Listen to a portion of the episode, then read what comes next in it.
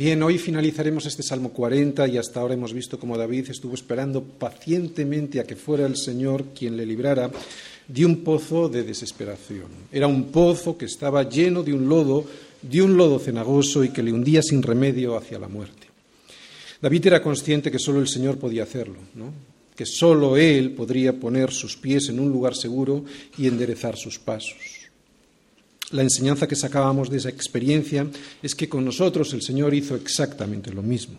Él nos sacó del pozo de la desesperación en el que estábamos todos nosotros, que estaba lleno del lodo cenagoso de nuestros pecados y que nos hundía cada día más, cada día un poco más, hasta llevarnos a la muerte. Ese es un pozo del cual nadie puede salir por sí mismo, si no es Cristo quien nos saca. Solo Cristo, y gracias a su obediencia perfecta, pudo ponerse en nuestro lugar para salir victorioso de ese pozo al que descendió por nosotros, sacándonos con su resurrección.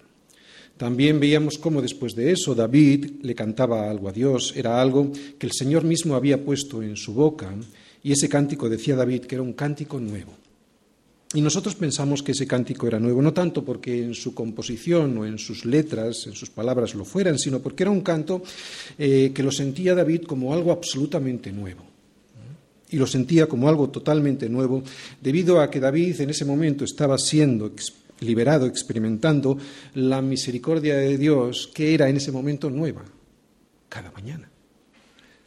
Porque como dice Jeremías en el libro de lamentaciones, por la misericordia del Señor no hemos sido consumidos, porque nunca decayeron sus misericordias. Nuevas son cada mañana, grande es tu fidelidad. Así que David después de haber, después de haber vivido su rescate, después de haber agradecido a Dios por ese rescate con un cántico que era nuevo ¿no? y que Dios le había puesto directamente en su boca. Y después de dar testimonio del poder de Dios, a través de ese canto que todos escuchaban y veían, ¿no?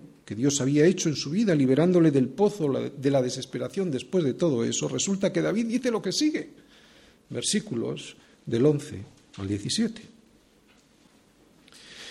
Yahvé, no retengas de mí tus misericordias. Tu misericordia y tu verdad me guarden siempre, porque me han rodeado males sin número, me han alcanzado mis maldades, y no puedo levantar la vista. Se han aumentado más que los cabellos de mi cabeza y mi corazón me falla. Quieras, oh Yahvé, librarme, Yahvé, apresúrate a socorrerme. Sean avergonzados y confundidos aún a los que buscan mi vida para destruirla. Vuelvan atrás y avergüéncense los que mi mal desean. Sean asolados en pago de su afrenta a los que me dicen, ea, ea, esto es como una burla, es como decir ja, ja, ja. Gócense y alégrense en ti todos los que te buscan y digan siempre los que aman tu salvación, Yahvé sea enaltecido. Aunque afligido yo y necesitado, Yahvé pensará en mí, mi ayuda y mi libertador eres tú, Dios mío. No te tardes. En este Salmo 40 David comienza recordando la liberación de una situación de opresión, pero ahora resulta que termina con un grito desesperado al cielo por, una, por la liberación de una situación que también en gran manera le resultaba angustiosa. Y uno se puede preguntar, ¿por qué? ¿Cómo puede ser esto? ¿No había sido liberado ya? Vuelve a estar David en una situación similar a la anterior que hace que se consuma en vida. Y yo creo que la respuesta a estas preguntas la podemos volver a ver en el versículo de lamentaciones que hemos leído. Yo creo que la clave está aquí. Por la misericordia del Señor no hemos sido consumidos, porque nunca decayeron sus misericordias, nuevas son cada mañana, grande es tu fidelidad. Porque nunca decaen sus misericordias y porque nuevas son cada mañana, y son nuevas cada mañana porque cada mañana necesitamos salir de alguna situación. Por eso son nuevas cada mañana. Es por eso que David dice lo que dice ahora, a pesar de que antes había cantado al Señor de que había sido liberado, ¿no? Por eso, es por eso por lo que es grande su fidelidad y también es por eso por lo que David no ha sido consumido, ni ninguno de nosotros, porque su fidelidad es grande, porque sus misericordias son nuevas cada mañana. Así que lo que vamos a ver ahora es a David orando de nuevo, orando por esa grande fidelidad que Dios tiene con él y con nosotros, y ora por eso para que nunca decaigan sus misericordias, orando para no ser consumido de nuevo. Y este es el título, lo que la oración produce la humildad de aferrarnos a Él desesperadamente. Para mí, este es uno de los mejores resultados de la oración. Primero, ir conociendo quién es Él. Segundo, al ir conociendo quién es Él, me conozco yo mejor. Y tercero, y de esa manera y con humildad, poder aferrarnos a Él desesperadamente. Que sus misericordias se renuevan cada mañana, que todas las mañanas son nuevas, es algo que aunque ya lo sabemos, no siempre lo disfrutamos. ¿Por qué? Pues porque a veces nos volvemos a ver atrapados en alguna situación que nos angustia. Pero antes de recibir esa misericordia que anhelamos recibir, el primer resultado que el Señor nos otorga en la oración de la mañana, lo primero y lo que probablemente a mí, por lo menos, más me parece importante y que produce la oración es la humillación ante Dios. Y como consecuencia de esa humillación, la humildad de aferrarnos a Él desesperadamente. Esta es una consecuencia muy buena. Qué bueno es esto, ¿no? Qué bueno es esto porque esto nos aleja del orgullo de pensar que se trata de nosotros. Qué bueno es esto porque esto nos aleja de la mentira de pensar que seremos nosotros quienes nos liberaremos de la opresión en la que casi siempre va a someternos alguien o algún pecado, ¿no? La opresión que aparece de nuevo en nuestra vida. Qué bueno es esto porque nos libra de pensar que se trata de nosotros y olvidarnos de él. Así que qué buenas son las tribulaciones, porque nos ayudan a estar aferrados desesperadamente a Él. Porque si no, te aseguro que echaríamos la vista para otro lado. Así somos. Veamos cómo se presenta David ante esta nueva situación que le ocurre en su vida. Versículos del 11 al 13. Yahvé, no retengas de mí tus misericordias, tu misericordia y tu verdad me guarden siempre, porque me han rodeado males sin número, me han alcanzado mis maldades, y no puedo levantar la vista. Se han aumentado más que los cabellos de mi cabeza y mi corazón me falla. Quieras, oh Yahvé, librarme, Yahvé, apresúrate a socorrerme. Fíjate, resulta que David, después de haber sido liberado de le ha liberado el Señor, ¿no? Haber sido liberado por el Señor, después de haberse gozado de que Yahvé ha aumentado sobre él sus maravillas. ¿Recordáis cuáles eran sus maravillas? Sus grandes pensamientos para él. De ser consciente de que los pensamientos que Dios tiene para él son tantos y tan buenos que es imposible contarlos. Después de todo esto, resulta que ahora aparece en su vida algo que a nosotros en muchas ocasiones nos ha pasado. Y es que vuelve al punto de partida. Lo que vemos en estos versículos es la tensión que existe entre dos cosas, entre la certeza que tenemos de que Dios está siempre a nuestro lado, socorriéndonos, y la necesidad de que tenga misericordia, pero que además la tenga pronto. Es lo que vemos en estos versículos, esa tensión entre la certeza de que el Señor está a mi lado siempre socorriéndome y la necesidad de que lo haga, pero que lo haga ya. Así que aquí volvemos a ver un nubarrón sobre la vida de David porque parece que ha terminado una prueba y resulta que está empezando otra. Pero así es la vida del creyente, ¿no? ¿O no?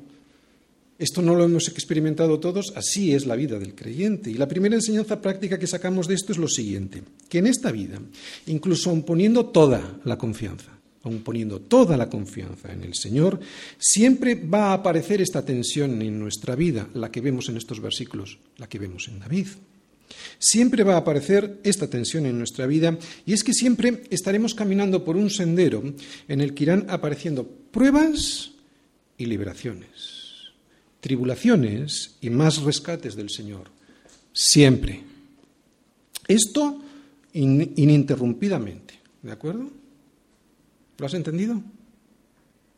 Ininterrumpidamente. Y lo repito para que no lo olvides, ni te pille desprevenido, ni te sorprendas, ni te deprimas.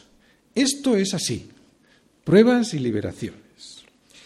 Pero mientras el incrédulo no tiene más recurso que sus propias fuerzas, porque en su vida no hay más Señor que Él mismo, el creyente puede enfrentarse confiadamente otra vez y las veces que sean necesarias con la aflicción que siempre va a venir a nuestra vida. Y lo puede hacer gracias a la comunión que tiene con Dios a través de la oración. Esto que os acabo de decir lo vemos en David Y el Señor nos lo reafirma en su palabra, lo vemos por toda la escritura, pero recordáis aquellas palabras del Señor, estas cosas os he hablado para que en mí tengáis paz. En el mundo tendréis aflicción, pero confiad, yo he vencido al mundo.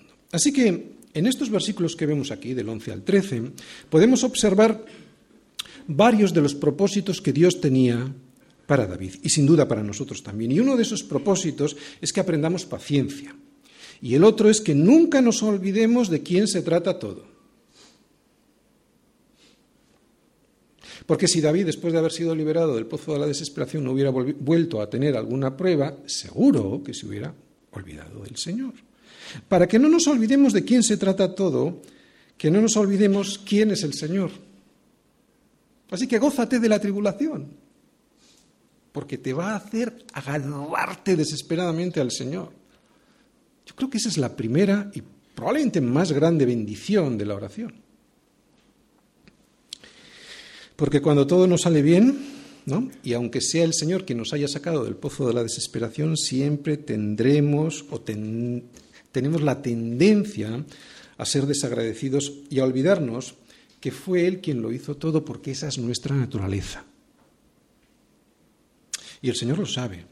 Por eso, por eso, que Él permita en tu vida, aunque tú confíes en el Señor y te preguntes por qué vuelve a pasar esto, escúchalo bien, que Él permita que vuelvan a pasar pruebas es otra de sus bendiciones. Yo creo que podríamos decir que es otro de sus grandes pensamientos para nosotros.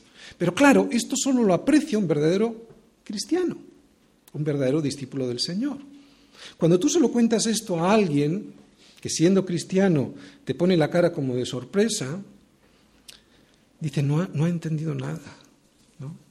Esto, entender esto es una gran bendición. Entender que el Señor permite ciertas cosas en nuestra vida porque lo que quiere es que nos aferremos a Él y que no, no le soltemos es una gran bendición. Y en los versículos 11 y 12 veo otra cosa. Yo veo el corazón de David y ahí vemos cómo es un corazón conforme a Dios. ¿Por qué digo esto? Aquí él, escucha bien y fíjate en los versículos. ¿eh? De hecho, fíjate en lo que está subrayado. Aquí él no se está refiriendo a que necesita ser rescatado de una opresión que le provocan otras personas al perseguirle, no. Aquí él está hablando de una angustia que aparece en su vida, pero como consecuencia derivada de su propio pecado. Fíjate lo que dice, me han rodeado males sin número, me han alcanzado, ¿qué? Mis maldades. Y dice más, dice que precisamente por eso, porque son sus maldades, es por lo que no puede ni levantar la cabeza. Luego habla de personas que buscan su vida para destruirla, pero ahora está hablando de otra cosa. Lo repito, Él está diciendo que me han rodeado males sin número, me han alcanzado mis maldades y que es precisamente por eso por lo que no puedo levantar la vista. ¿Te has dado cuenta de esto o te ha pasado esto alguna vez? ¿Te ha pasado que seas tan sensible a tus faltas, a tu pecado, que seas consciente de la tremenda gravedad que eso significa delante de Dios y que eso te lleve a ni siquiera poder levantar la vista ante los demás? Ahí está la clave, porque si te pasa eso, es que eres uno de sus discípulos. Si te pasa eso, es que eres alguien conforme al corazón de Dios.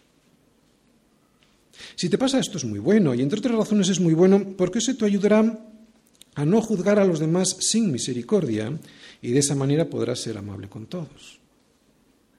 Porque algunos ofenden muchas veces, pero otros no ofenden muchas veces. ¿Dice eso la escritura? Ya lo hemos dicho más veces. Este yo creo que llevo repitiéndolo varios domingos, porque todos ofendemos muchas veces. Si alguno no ofende en palabra, ese es varón perfecto. ¿Quién es el varón perfecto sino Cristo, verdad? Ese es varón perfecto, capaz también de refrenar todo el cuerpo. Para esto que acabo de decir, para no ofender muchas veces, porque está hablando de sus maldades, ¿de acuerdo? Para esto es para lo primero que tendríamos que pedir, no retengas tus misericordias, no retengas de mí tus misericordias. No, para esto es para lo que tendríamos, lo primero que tendríamos que pedir, que tu, tu verdad me guarde siempre. Está bien pedir por más cosas, pero de verdad lo primero por lo que tendríamos que pedir es por esto.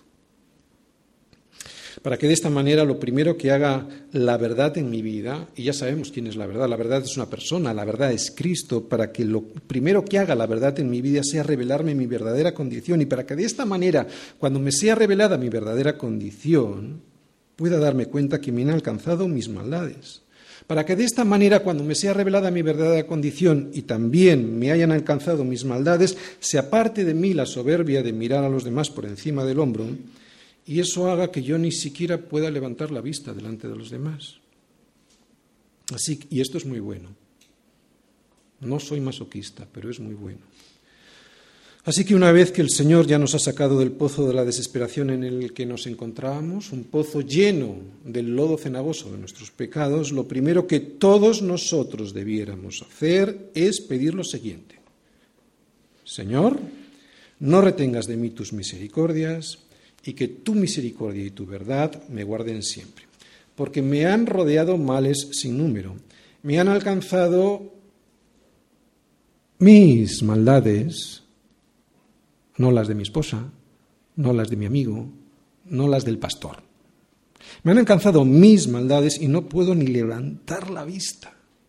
Se han aumentado más que los cabellos de mi cabeza y mi corazón me falla. Si esto no ha ocurrido todavía en tu vida, ni se te ocurra juzgar a tu hermano. ¿Y sabes por qué? Porque eso significa que todavía tienes una viga enorme en tus ojos que no te deja ver lo que sí ve David, su propio pecado. Y cómo sus consecuencias le habían alcanzado de tal manera que ni se atrevía a levantar la vista. Y si él, siendo el rey, lo veía y pedía misericordia, era un rey ungido por Dios mismo. Si él lo hacía, cuanto más tú y yo debiéramos de pedir esto a Dios. Así que David, al ver cómo está su corazón, pues pone nuevamente esta petición delante del Señor, pide que la misericordia del Señor no le sea retirada. ¿Qué dice ahí? No retengas de mí tus misericordias. Seguramente él recordaba cómo un día el Señor se inclinó a él y oyó su clamor. Seguramente él recordaba que el Señor puso sus pies sobre peña y después guió sus pasos. Y es que con esa confianza David ahora clama al cielo por una nueva misericordia para su vida. Hay algo interesante en el versículo 11 y es lo siguiente. Hay muchas cosas entre los versículos, si os dais cuenta. Vamos a ir, vamos ir viéndolas. Hay una cosa interesante en el versículo 11 y es la siguiente, que David le pide al Señor no solo que su misericordia no sea parte de él. Eso lo solemos pedir. Eso es fácil pedir. No solo que su misericordia nunca se aparte de él, sino que le pide además que su verdad le guarde siempre. Y esto me demuestra humildad porque significa el reconocimiento que está reconociendo. Si tú pides que no se aparte la verdad de tu vida, ¿qué estás reconociendo?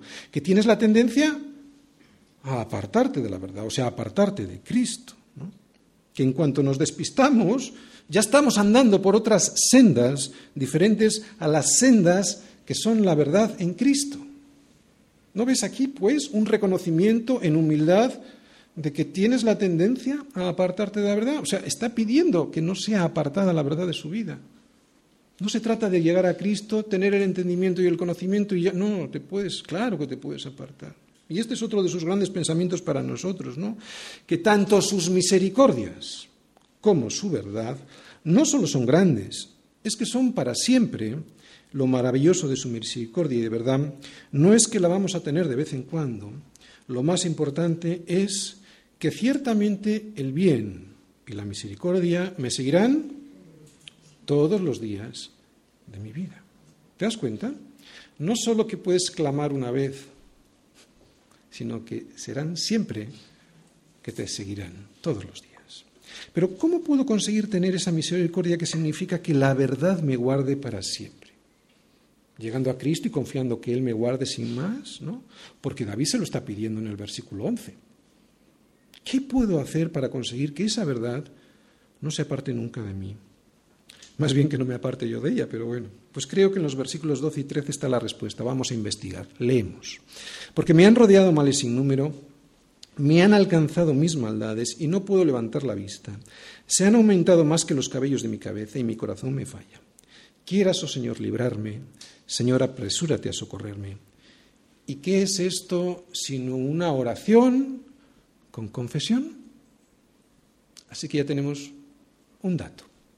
Es imposible recibir la liberación de los males que me rodean y que son consecuencia de mis maldades si previamente no entro en comunión con Él y le desnudo mi alma diciéndole que la culpa es mía, no del de al lado, que la culpa es mía, que lo que me han alcanzado son mis propias maldades. La confesión no solo es necesaria, es que es, es imprescindible para poder entrar a la comunión con el Señor. Es imposible obtener la paz de Dios y por lo tanto su bendición si yo no reconozco mi, mi transgresión, mi transgresión delante del Señor. Hay mucha gente que cree en Jesús, incluso hay mucha gente que ritualmente hace muchas cosas en el nombre de Jesús, pero esos sacrificios y ofrendas no le agradan al Señor si previamente no desnudamos nuestro corazón ante Él confesando, en confesión. Cristo no va a vestir con su sangre, con la sangre de su justicia, a aquel que cree que ya está vestido con las suyas propias. Solo es posible recibir el vestido que presenta a alguien digno delante de Dios, o sea, el vestido de su justicia, si previamente nos desnudamos de nuestras transgresiones y de nuestras faltas sin justificarnos. Tiene sentido, ¿verdad? No te pueden vestir si tú ya estás vestido. ¿Sí o no? ¿Qué es la confesión sino desnudarse? Para ser vestido. El Señor solo viste al desnudo, solo le da de comer al hambriento, solo consuela al que llora, solo levanta al cojo y solo le da vista al ciego, pero hay más. El Señor solo viste al desnudo que se reconoce desnudo. Solo le da de comer al hambriento que reconoce que su hambre es del pan que descendió del cielo.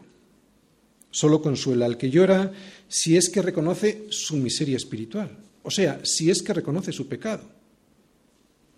Solo levanta al cojo si, si ese cojo se sabe cojo, Y que reconoce que tropieza con todo porque es un cojo. Y solo le da vista a los ciegos a aquellos que se reconocen ciegos. A los demás, a los demás le dice lo que les decía a los fariseos, porque decís vemos, vuestro pecado permanece. Ese vemos son justificaciones. Ese vemos son yo sí, pero el otro no. ¿Entendemos? Ese vemos que le decía a los fariseos es, yo sí veo, pero los otros no ven. Es la justificación. Así que cuidado porque ciegos, ciegos, ciegos estamos todos. Ese no es el problema. El problema es que la ceguera que todos tenemos permanecerá en nosotros si es que en nuestra oración a Dios no le declaramos nuestra condición. ¿Estás entendiendo? Solo será quitada la ceguera cuando confieses que eres ciego. Te lo voy a explicar más claro. ¿Qué es lo que le preguntó el Señor al ciego Bartimeo cuando le llevaron ante él? ¿Recordáis? Le dice el Señor, le llevan al ciego Bartimeo y el Señor le dice, ¿qué quieres que te haga? Y el ciego le dijo, Maestro, que recobre la vista. Era Jesús y lo sabía todo. Es más, es que cualquiera que no fuera Jesús veía que este hombre era ciego. Entonces, si él lo ve todo y no hay nada que ocultar, ¿Por qué creéis que se lo pregunta? Pues para guiarnos al arrepentimiento, para enseñarnos que si no hay confesión, que si no hay confesión de cuál es nuestra condición y por lo tanto de cuál es nuestra necesidad, y eso a pesar de la evidencia de nuestra ceguera, lo vuelvo a repetir, que si no hay confesión a pesar de la evidencia de nuestra ceguera, nunca vendrá la bendición. No hay cosa que más le agrade al Señor que oír estas palabras de David en tu boca.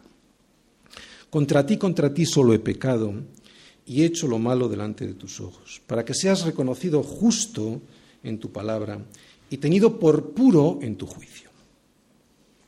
Pero esto tiene que ser de verdad. Esto no puede ser un ritual. Has de ver el pecado como lo ve David. Has de ver el pecado como lo ve Dios no como algo sin importancia que va a ser perdonado porque sí, sino como aquello que le llevó a Jesús a morir por ti. Te voy a decir algo más, algo que en nuestra naturaleza no se puede entender y que solo Dios ve. Cuando tú ves tus pecados negros, muy negros, Dios los está viendo todavía más negros. Esto me ayuda a tener verdadera conciencia de cómo Dios ve el pecado. Así, como estamos viendo aquí, es, que es como comienzan las verdaderas oraciones, confesando. ¿Veis lo que aprendemos con los salmos en David? Cuando alguien confiesa que no merece el perdón, es cuando Dios está dispuesto a, a perdonar. Lo repito, cuando alguien eh, confiesa delante del Señor que no merece el perdón es cuando Dios está dispuesto a perdonar. Cuando alguien se disculpa y se justifica, este, esta. Cuando alguien se justifica del pecado es cuando Dios ni oye ni escucha. Ahora fíjate en el versículo 13 que dice, quieras, oh Señor, librarme, Señor, apresúrate a socorrerme. Aquí vemos dos cosas más. Y son dos cosas que se debieran de dar en nuestra relación con Dios. La primera, ya la hemos hablado, es la humildad. Fíjate lo que dice, quieras, oh Señor, librarme. Eso es humildad, ¿no? Que sea el Señor, quieras tú, Señor, librarme. Pero la otra es la osadía de pedir. ¿Qué dice? Apresúrate a socorrerme. Casi osado, ¿no? Jesús mismo en el Sermón del Monte, ¿os recordáis cuando vimos en las predicaciones del Sermón del Monte? Jesús en el Sermón del Monte nos enseñó esto. Allí Él nos dice que todo aquel que pide, y el que, todo aquel que pide eh, recibe, y el que busca, halla, y al que llama, se le abrirá, ¿verdad? Bien, son tres cosas que van en progresión, ya lo estudiamos, ya lo vimos. Pedir es mostrar humildad. El soberbio no pide, Pedir es mostrar humildad y ante Dios hay que ser humilde. Buscar es mostrar necesidad.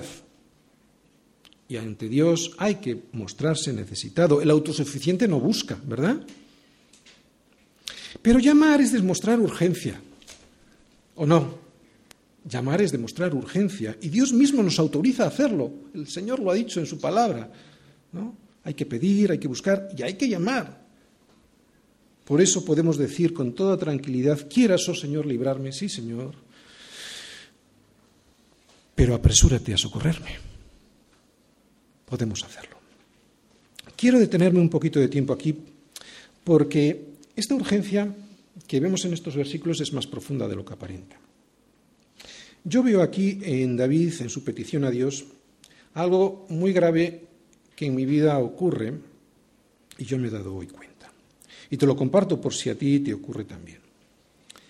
Somos muy incisivos y pedimos con urgencia cuando hay algo que nos interesa mucho de parte del Señor, ¿no? Pero, y cuando lo que pedimos hace referencia a que sean manifestadas perdonadas nuestras rebeliones, tenemos la misma urgencia cuando se trata de declararle nuestro pecado de soberbia, ¿no? Ese que nos hace parecer superiores a los demás, porque si no mostramos esa misma urgencia pidiendo esto, que nos muestre esto y que sean perdonados esos pecados, esto me demostrará a mí mismo cuál es mi verdadera conciencia sobre el pecado. Que es bien poca.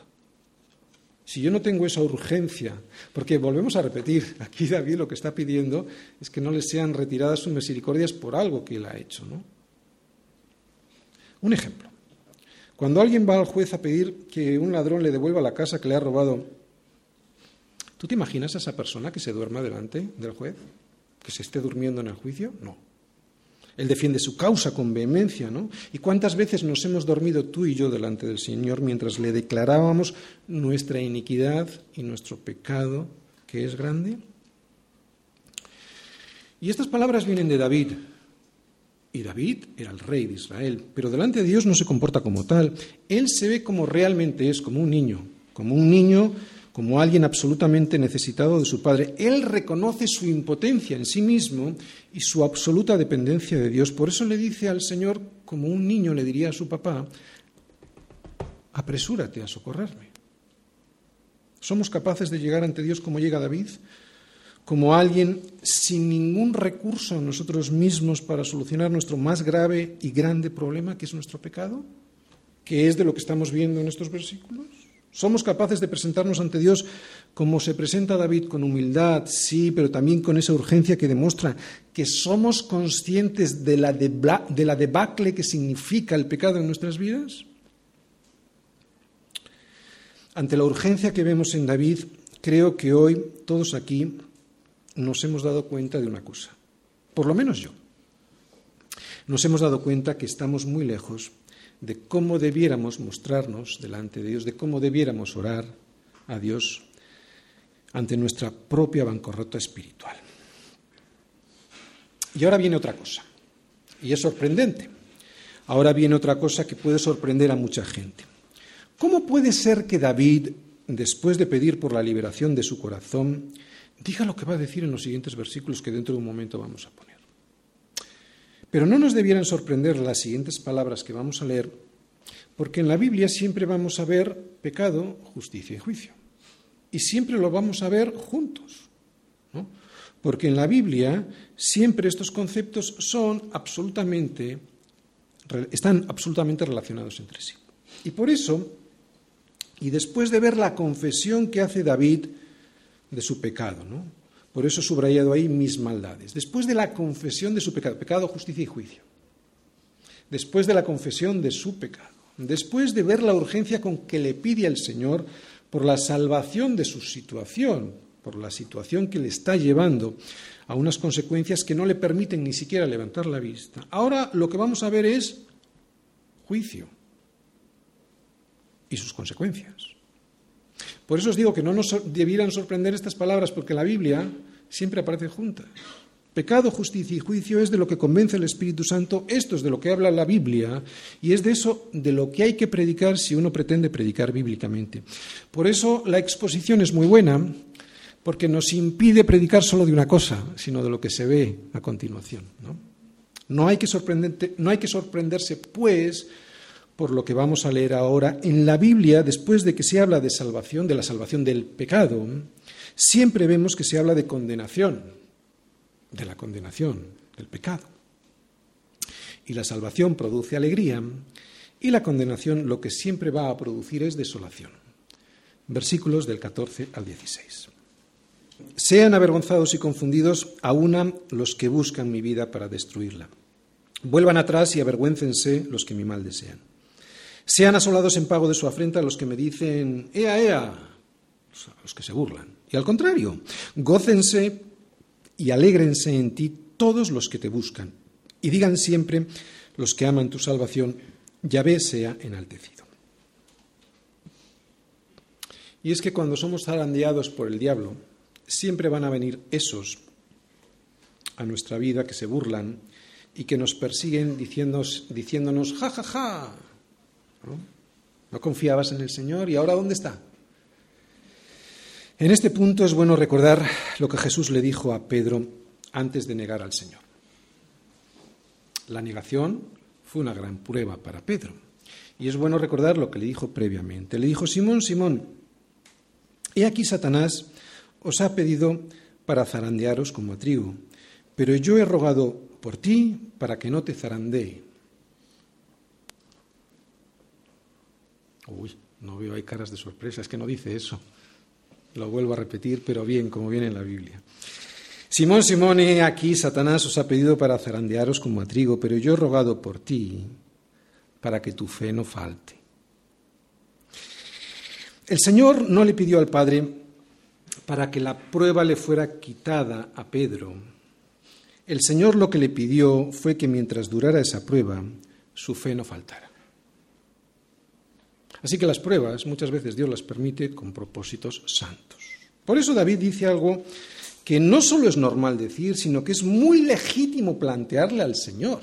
Claro que sí, aun sabiendo que la prueba la permite Él y que muchas veces durará más de lo que nos gustaría. David le dice al Señor, Señor, ¿me has traído hasta aquí para al final, para al final verme así?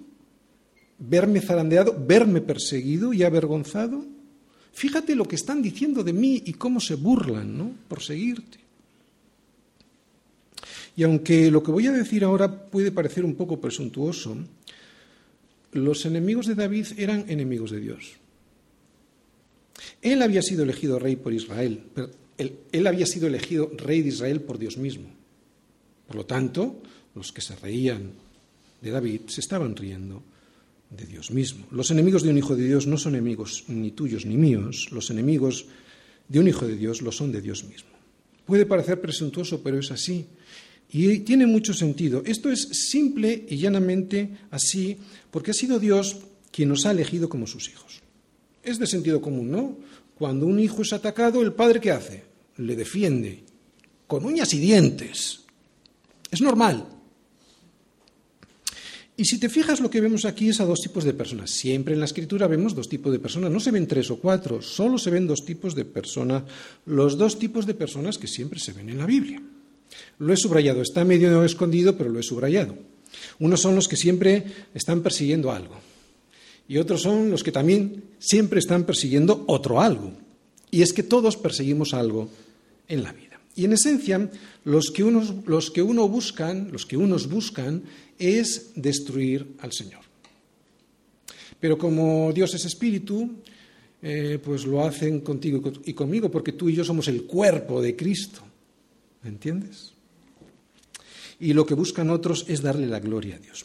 Estos últimos, o sea, los que buscan darle la gloria a Dios, saben que su salvación es del Señor y no de ellos. Fíjate cómo lo dice David. Gócense y alégrese, alégrense en ti aquellos que aman que tu salvación. Por eso puede decir, el Señor sea enaltecido. En toda la Biblia vemos que la salvación es del Señor. ¿no? Por eso puede decir que tu nombre sea enaltecido, que es como decir sol y deo gloria, o sea, toda la gloria es para ti. ¿Vale? Es muy importante este entendimiento que David tiene sobre la salvación de Dios y como os he dicho, viene expresado por toda la Biblia y es muy importante entenderlo bien porque de lo contrario corremos el riesgo de que nosotros nos llevemos parte de la gloria. Una gloria que solo le pertenece a Él. ¿Qué cristiano dice que, la gloria no que toda la gloria no le pertenece a Dios? Ninguno. Pero aunque esto lo dicen teóricamente, algunos en la práctica no lo ponen por práctica. David habla de que los que aman tu salvación son aquellos que le dan la gloria a Dios, pero no todos aman su salvación. Hay gente que cree que parte de su liberación viene de ellos mismos. Y en este salmo hemos visto desde el principio que la liberación viene solo del Señor. Y aunque en teoría no lo dicen así, o sea, no dicen que la salvación viene en parte de ellos mismos, en la práctica, como os he dicho, sí que lo hacen. Y es por eso que nunca le podrán dar toda la gloria a Dios. Una cosa es lo que canten, pero otra cosa es en su vida, ¿no? Y eso produce unas consecuencias en la vida cristiana. Yo no sé si con la salvación, eso se lo dejamos al, al, Señor porque la salvación es del Señor, pero sí que es cierto que produce una consecuencia en su vida cristiana que es de pobreza espiritual. De pobreza espiritual porque siempre haces tú algo para ayudar al Señor. Tenemos que entender que la salvación es del Señor antes de poder decir lo que dice David, el Señor sea enaltecido y decirlo además como hay que decirlo, con verdadero entendimiento. Dice Pablo en Efesios 2.1, y Él os dio vida a vosotros cuando estabais enfermos en vuestros delitos y pecados. Estoy todo el rato, ¿eh? a ver si os pillo. No dice eso. ¿Qué dice? Y Él os dio vida a vosotros cuando estabais muertos muertos en vuestros delitos y pecados. Así que antes de nuestra salvación no es que estuviésemos enfermos, lo que estábamos era muertos. Y un muerto, a no ser que nazca de nuevo, nunca podrá vivir una nueva vida como Dios quiere que la viva. Y esto es porque el hombre natural, esto se lo dice Pablo a los Corintios, el hombre natural, o sea, el que no es regenerado, el hombre natural no percibe las cosas que son del Espíritu de Dios porque para él son locura y no las puede entender porque se han de discernir espiritualmente. Y para esto, para poder discernir espiritualmente, uno necesita nacer de nuevo. Se lo dijo el Señor Jesús a Nicodemo. De cierto, de cierto te digo que el que no naciere de nuevo no puede ver el reino de Dios. La persona que no ha nacido de nuevo es incapaz de ver cómo está su vida. Lo vuelvo a repetir. La persona que no ha nacido de nuevo es incapaz de ver cómo está su vida. No ve el pecado. Está tan ciego que solo persigue destruirla. No se da cuenta, pero está destruyendo su vida y también la vida de los demás que le rodean y la vida de aquellos que sirven al Señor. Hay muchos pasajes en la Biblia que explican cómo es esta salvación de Dios a los hombres. Es del Señor. En muchos pasajes, hasta en los libros más chiquitos como Jonás, ¿no? Jonás, cuando estaba dentro del estómago del gran pez, dijo, la salvación es del Señor. Lo vemos muchas veces en los salmos, en las meditaciones, en Isaías 54 dice el Señor, esta es la herencia de los siervos del Señor y su salvación de mí, dice el Señor, de mí vendrá. O en Apocalipsis 7:10, la salvación pertenece a nuestro Dios que está sentado en el trono y al Cordero. Nada hemos tenido que ver nosotros en esa salvación. Nada. Ya lo siento por muchos cristianos que parece que no lo quieren oír, que no quieren darle toda la gloria a Dios pensando que ellos hicieron algo. Ni levantar la mano para aceptarle podrías si Dios no te saca de la tumba en la que estabas muerto en tus delitos y pecados. Puede que parezca humillante, sí es verdad, para el orgullo del ser humano esto es humillante, pero es así. ¿Sabes con lo que sí has contribuido a tu salvación? Con lo único que has contribuido a tu salvación es cuando has puesto tus pecados. Es con tus pecados. Es cuando hemos puesto nuestros pecados. Nada más que los pecados es lo que le podemos presentar a Dios. Y después de eso, manos vacías, para que sean llenadas por el Señor. Esto es la justificación, escúchalo bien. Esto es la justificación. Más sencillo creo que no se puede explicar. Yo te doy mis pecados, mis injusticias, y tú, Señor, me das tu justicia, que es perfecta. Pero solo le puedo dar mis pecados si percibo las cosas que son del Espíritu de Dios, como dice Pablo a los Corintios. Y para esto debo ser sacado de la tumba, debo ser resucitado con Cristo mismo. Consumado es no significa que Cristo hizo la mayor parte y ahora te toca a ti poner el resto. ¿Lo digo otra vez? Consumado es no significa que Cristo hizo la mayor parte y ahora a ti te toca poner un poquito. No. Lo que consumado es significa es que Cristo hizo la obra completa y perfecta, que Él lo hizo todo y tú nada. Eso es lo que significa consumado es. Porque por gracia sois salvos por medio de la fe, y esto no de vosotros pues es don de Dios, no por obras para que nadie se gloríe. Esto no significa que el hombre sea irresponsable, ¿eh? es absolutamente responsable de no abrir el regalo que ya está comprado y presentado por Cristo. Pero no puede recibirlo si previamente no es resucitado en un nuevo nacimiento. Y yo creo que es aquí, y lo predico de esta manera porque ahora nos afecta a nosotros lo que voy a decir, es aquí donde la Iglesia, o sea, tú y yo, tenemos una misión y una responsabilidad grande. La salvación es del Señor, sí, pero Él nos otorga el privilegio de orar por aquellos que están perdidos. Él nos cede parte de su gloria, que significa que podemos clamar por aquellos que a pesar de que nos persiguen y se ríen de nosotros, ea, ea, no han sido todavía resucitados a una nueva vida en Cristo Jesús. Quiero terminar escuchando en las palabras de David a Cristo. Lo hemos estado haciendo en este salmo porque es un salmo mesiánico. Así que vamos a volver a leer estos versículos para escuchar lo que tiene que decirnos el Señor sobre su pasión. Versículos 11 y 12. Ya ve, no retengas de mí tus misericordias. Tu misericordia y tu verdad me guarden siempre porque me han rodeado males sin número, me han alcanzado mis maldades. Y no puedo levantar la vista, se han aumentado más que los cabellos de mi cabeza y mi corazón me falla. Pareciera que aquí estamos viendo o estamos escuchando a Cristo sobre la cruz diciendo estas palabras, pero ¿se pueden aplicar estas palabras de David a Cristo? Especialmente cuando dice, y lo he subrayado ahí, me han alcanzado mis maldades. ¿Qué pensáis?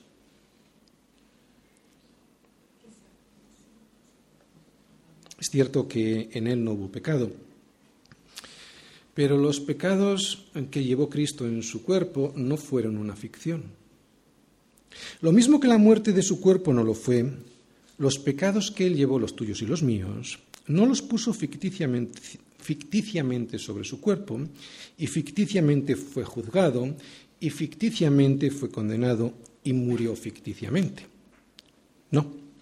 Lo mismo que su juicio y su muerte fue algo real, nuestros pecados sobre su cuerpo fueron también reales. Así que sí, Cristo, el Cordero sin mancha, llevó nuestros pecados como si fueran suyos.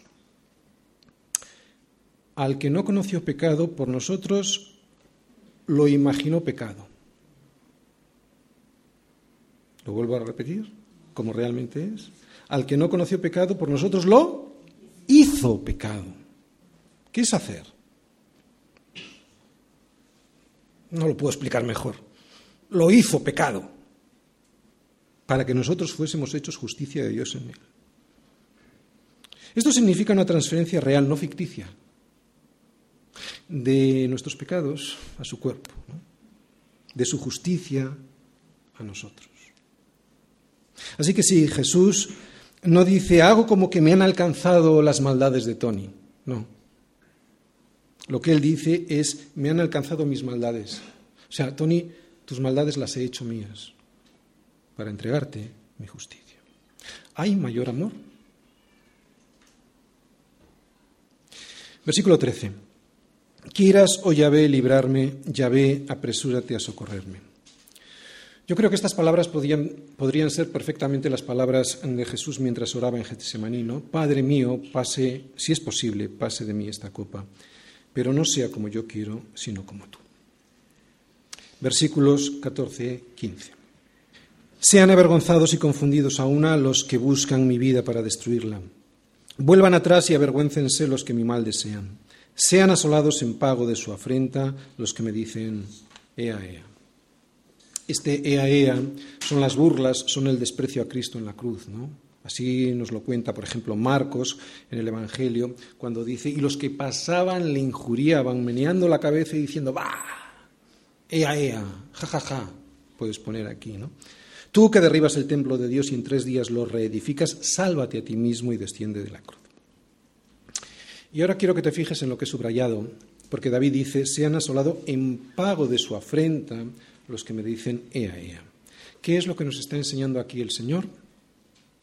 Pues que Él no condena, que ya estábamos condenados, que lo que Él hizo fue venir a salvarnos. Así que lo que Él dice ahí es que el pago que algunos recibirán no será algo que Él nos inflija, sino que el pago que algunos recibirán va a ser algo que ellos mismos se inflijan a sí mismos por no aceptar, por afrentar el regalo de su salvación. Los que se burlan de una salvación tan grande van a ser asolados, es lo que nos está diciendo. En la iglesia tenemos varios grupos de WhatsApps, de, ya sabéis, de los mensajes. Y hay uno de oración, hay uno de los discipulados en los que enseñamos la palabra del Señor y entonces, bueno, pues la gente nueva, pues hasta ahora les hemos estado casi presionando para que se metieran en el grupo y bueno, sin más. El caso es que durante varios meses he sentido una frustración tremenda y una decepción total al ver muchas veces esos grupos de WhatsApp cuando pone fulanito se ha salido del grupo. Fin de la historieta. No te echa Cristo, te sales tú. La afrenta, el desprecio a su palabra, se la haces tú. Y ese coste te lo pagas tú a ti mismo. No te lo cobrará Él. Te lo vas a cobrar tú a ti mismo en esta vida y en la eternidad. Y te aseguro que el pago que hay que hacer por esa afrenta te va a salir carísimo, carísimo. Pero los que no se salen del grupo, los que le buscan, se gozan. Versículo 16. Gócense y alégrense en ti todos los que te buscan y digan siempre los que aman tu salvación, Yahvé sea enaltecido. Como ya hemos dicho, solo hay dos tipos de personas. En la Escritura solo veremos dos tipos de personas. Los que están en Cristo y los que no lo están. Los primeros se gozan y se alegran, los segundos son asolados. El que no es conmigo, ¿qué dice el Señor? contra mí es. Y, el, y esto, esto, esto, esto, esto me hace temblar. Y el que conmigo no recoge, desparrama. Escorpizo en griego. Viene de la raíz griega escorpio. Y no hace falta que te diga qué significa en griego escorpio, ¿verdad? Escorpión. ¿Qué es un escorpión? muerte. Derramar significa desolación y muerte, porque pudiéndolo tener todo, lo tiras y te quedas con nada. Termino. Si Dios nos ha sacado del pozo de la desesperación en el que estábamos, si Dios mismo a través de su Hijo Jesucristo ha descendido hasta la profundidad de ese pozo de miseria y de pecado en el que nos encontrábamos y nos ha liberado, ¿cuál crees que ha de ser nuestra reacción sino nuestra confianza en Él y nuestro agradecimiento permanente? Este salmo, si os habéis fijado, y ahora lo recordéis desde el principio hasta el final, es como una carrera, como una carrera eh, que David empieza mal. ¿Por qué? Pues porque se encuentra en un pozo profundo, pero esta carrera continúa bien porque el Señor pone sus pies sobre peña y después guía sus pasos. Y continúa bien, ya que, aunque siguen las luchas y los problemas, que es lo que hemos visto hoy, David sigue poniendo toda su confianza en el Señor. Lo importante cuando uno comienza una carrera de fondo no es cómo la inicia, sino cómo la termina. ¿Cuándo te dan las medallas? Al final es cuando te dan la medalla, no te la dan al principio.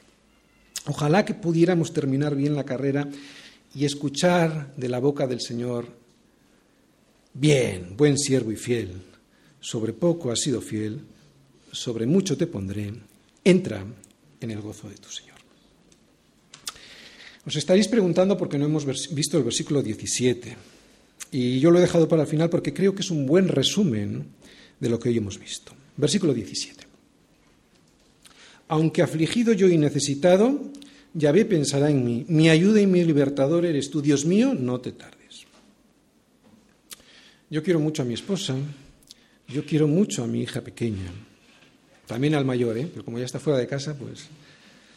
Y pienso mucho en ellas, pero no pienso siempre en ellas, aunque solo sea porque parte del tiempo de mi vida estoy dormido. Sin embargo, el Señor siempre piensa en nosotros. Él nos ayuda en las dificultades y Él nos liberta de nuestras caídas, pero a veces se tarda. O eso nos parece a nosotros. Puede que tú, aun habiendo confiado en Dios, piense que Él retrasa su respuesta. Y puede ser. O puede ser que Dios te haya respondido y que tú no le hayas escuchado. Puede ser. Pero también puede ser que Dios responda diferente a como a ti te hubiera gustado escuchar. Puede ser. Ahora bien, Dios siempre responde.